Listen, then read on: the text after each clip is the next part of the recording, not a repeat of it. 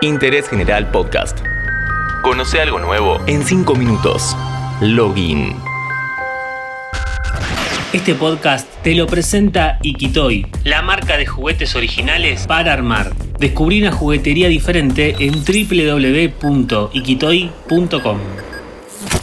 Hola, ¿cómo estás? En este episodio vamos a hacer un viaje en el tiempo pero no en VHS o en baja resolución. Esto es Full HD. El negocio de las remasterizaciones. ¿Por qué funciona la nostalgia? ¿Cuáles son los motivos de reeditar juegos que ya tuvieron éxito? ¿Qué casos realmente valieron la pena y cuáles fueron un desastre? En la última década, los relanzamientos de juegos clásicos fueron moneda corriente. Antes de continuar necesitamos definir y diferenciar cada proceso. Lo que comúnmente llamamos remaster es el rescalado a 1080p Full HD y por lo general a 60 cuadros por segundo de juegos de definición estándar.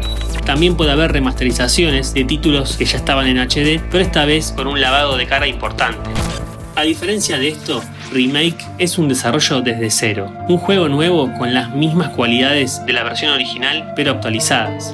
La emulación no está dentro de lo que es remaster, básicamente ese mismo juego con la misma calidad pero en un dispositivo nuevo que emula el viejo hardware. Reboot es un reinicio, por lo general de una serie. Se trabaja desde cero y se modifica toda la historia. Solo permanecen los nombres de los personajes y algunos hechos puntuales. Ejemplos de reboot podemos encontrar en Tomb Raider y Devil May Cry. Port es una versión adaptada a otra consola, no es un emulador. En este caso, el código fuente está adaptado a otro hardware.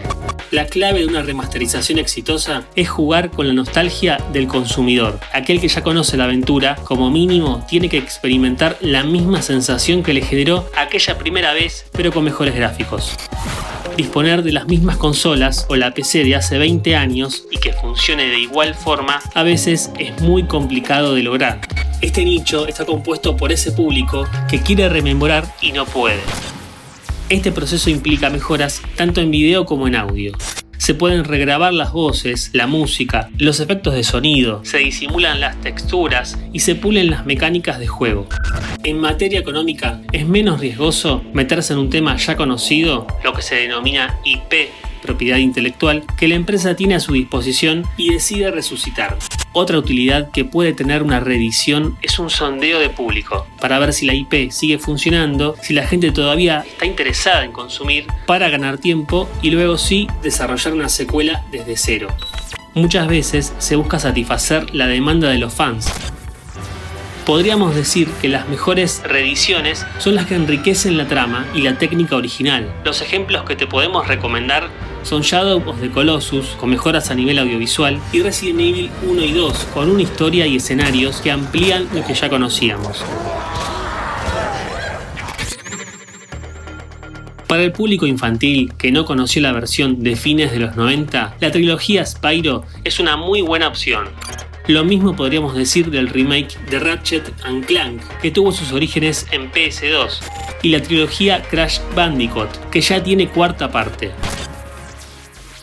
antes de hablar de las reediciones que nunca deberías comprar, te recuerdo que este podcast lo presenta Ikitoy, la marca de juguetes originales para armar.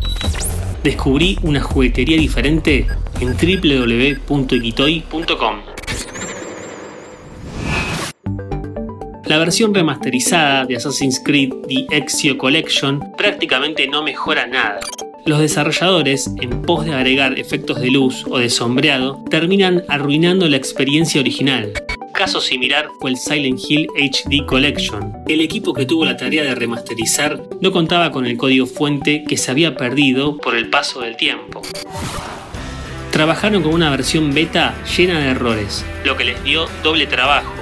El resultado, sombras poligonales, sonido defectuoso y lo peor de todo, no había niebla, el detalle fundamental que generaba ese miedo en Silent Hill.